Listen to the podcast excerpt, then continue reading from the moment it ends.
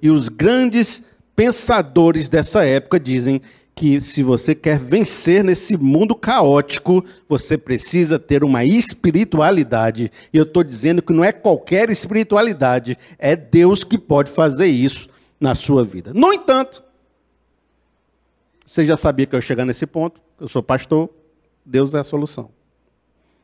Né? No entanto, a fé virou um escapismo. A fé virou um rivotril.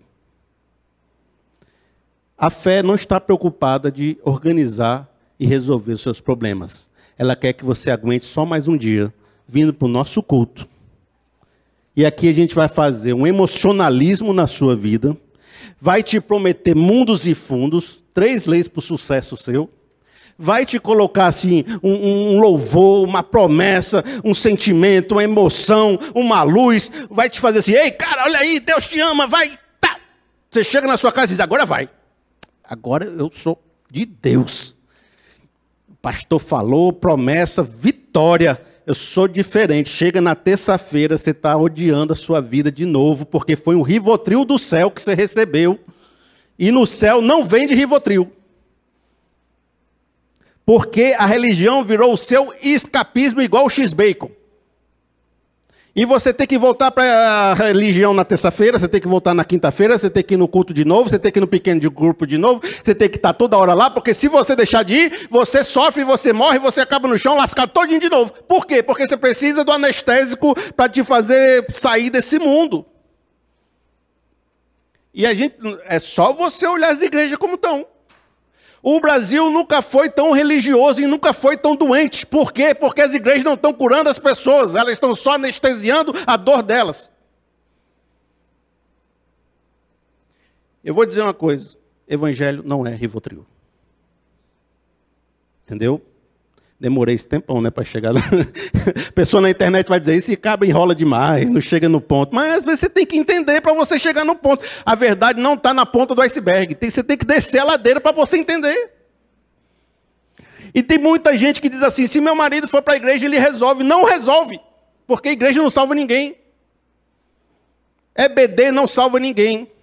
Religião não salva ninguém. Quem salva é o um encontro verdadeiro com Jesus. Você pode estar aqui nessa igreja 20 anos e estar tá sentindo tudo isso que eu disse que você tá, poderia estar tá sentindo. Mas não era Deus que resolve, por que, que você está sentindo? Aí eu tenho um outro texto para você, certo? Um texto para você ler comigo. E eu quero dizer que a gente vai entender o evangelho a partir desse texto. Mateus 16, 24. Então, Jesus disse aos seus discípulos: Se alguém quiser acompanhar-me, negue-se a si mesmo, tome a sua cruz e siga-me. Pois quem quiser salvar a sua vida, a perderá. Mas quem perder a vida por minha causa, a encontrará. Pois que adianta o homem ganhar o mundo inteiro e perder a sua alma? Ou o que o homem poderá dar em troca de sua alma. Percebam esse texto. Vamos voltar para Eclesiastes 1, 2? 1, 3? O que, o Eclesiastes 1, 3 diz? Que proveito tem o um homem de todo o seu trabalho que faz debaixo do sol? Vamos voltar ali para o texto que a gente leu de Mateus? Diz o seguinte: O que o homem poderá dar em troca de sua alma? Um está procurando o que ganhar, o que obter, como né, se sentir bem ali. O outro está dizendo: o que, que você pode ter que vai trocar pela sua alma? O que, que você está tentando ganhar que não vai perder sua vida ao tentar ganhar? O que, que você está tentando manter na sua vida que ao tentar manter você está destruindo a sua vida? Porque no Evangelho está dizendo o seguinte: se você continuar do jeito que está, você não vai conseguir ganhar a sua vida e você vai perder a sua vida.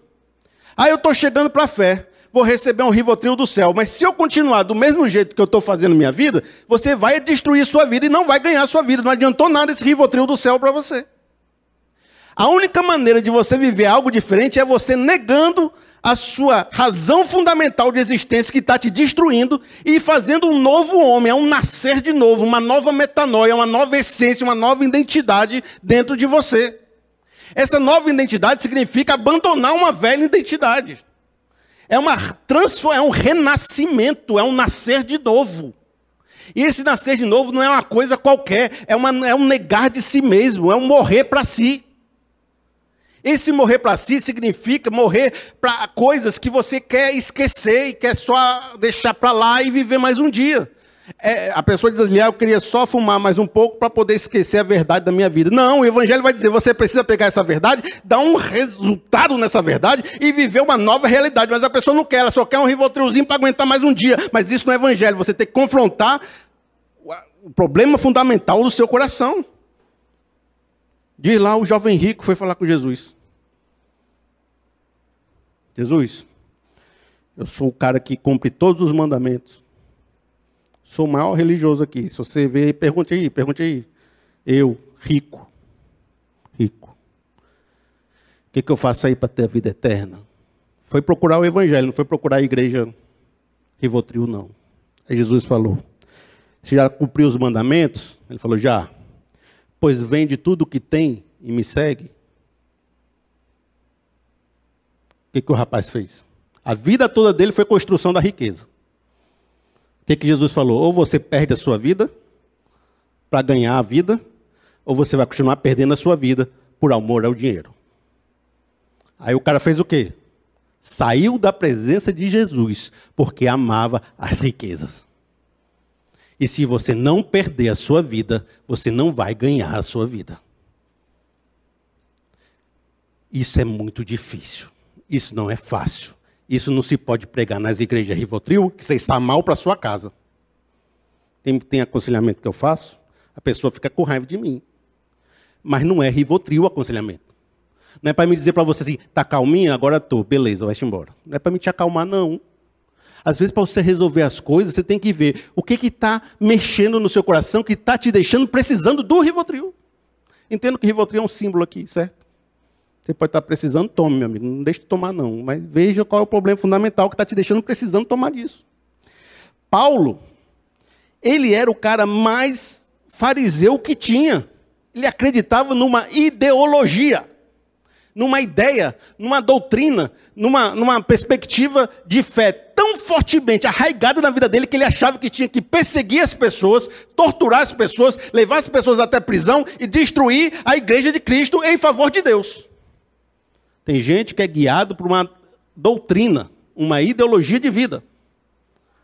Aí já pensou quando Paulo encontra com Jesus, ele diz: agora você vai abandonar tudo que você acreditava e vai agora abrir novas igrejas. Você tem que perder a vida que você construiu até aqui e reestruturar para viver uma nova realidade. Já pensou? Se você viveu uma doutrina sua vida toda acreditando nela, dizendo que o mundo deveria pensar como você, e Deus dissesse assim para você: troque seu conjunto de valores agora e viva um novo conjunto de valores e esqueça esse que está destruindo a sua vida. Isso não é fácil. Felipe, você está propondo conversão? Sempre, né? Sempre é conversão, sempre é assim. Só que na Bíblia e na vida, eu acho que o sim é o sim para um caminho. É um sim para uma caminhada de transformação. Não é um sim que eu durmo hoje aceitando Deus e amanhã tudo está diferente. Porque eu estou com 42 anos, fazendo agora terça-feira, e ainda hoje eu estou aprendendo a viver isso. E amigo, se você chegou no Evangelho ontem, bem-vindo.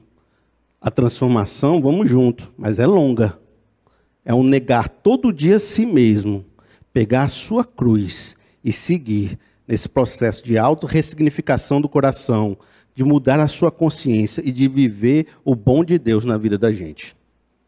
Isso não é fácil.